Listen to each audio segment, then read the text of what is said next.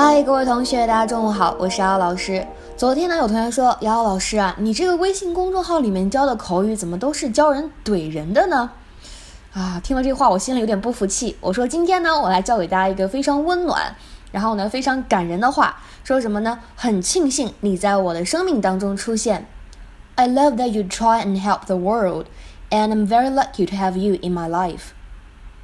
Listen, Cam, I I love that you try and help the world, and I'm very lucky to have you in my life. Oh, Mitchell. I love that you try and help the world, and I'm very lucky to have you in my life.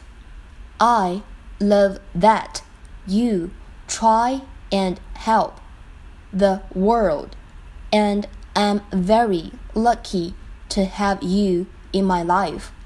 整个句子的意思是。 我很欣赏你想让世界变得更好，对吧？或者说你想帮助全世界，而且呢，我很庆幸你在我生命当中出现。这个句子呢，读的过程当中，其实只要大家把每个音发好就可以了，不会特别难。然后呢，注意一下 help help 当中这个字母 l 发的音呢，不要把它给漏掉了。有些同学呢读的时候就会变成 help，这个就比较尴尬了。help help。lucky lucky，注意不要把它读成 lucky，因为末尾的话呢，应该是一个短元音的 e lucky。Listen, Cam, I I love that you try and help the world, and I'm very lucky to have you in my life. Oh, Mitchell.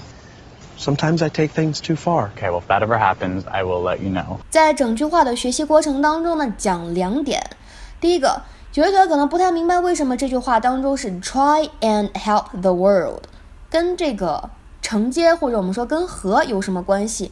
其实这里的话呢，我们把这个 and 当做目的来理解，就好像新概念第一册的课文当中也会有 come and meet our employees 来见见我们的员工，哎，这是类似的用法。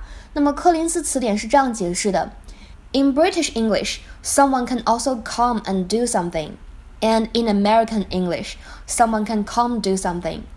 However, you always say that someone came and did something. 我来用中文解释一下，梳理总结一下。英语当中，如果你想表达来做某事儿，在英式英语当中呢，你要用 come and do something；而在美式英语当中呢，你甚至可以直接用 come do something 也是可以的。而如果你想表达来做了某事儿，也就是说做的这个事情呢已经结束了，是发生在过去的，你就要用 came and did something。这个呢是英美都通用的，came and did something。那第二点呢，我就讲一下，刚才在对话当中呢说了这样一个句子：Sometimes I take things too far. Sometimes I take things too far. Sometimes I take things too far. 有些时候我做事情有点过头，有点过火。那这里的 take things too far 什么意思呢？就表达的是做事情有点过头，有点过火了。今天的话呢，请同学们尝试翻译一下下面这个看似比较简单的句子，并留言在文章的末尾。请同学们呢用我刚才讲过的剧情来表达，快来看看发生什么事情了。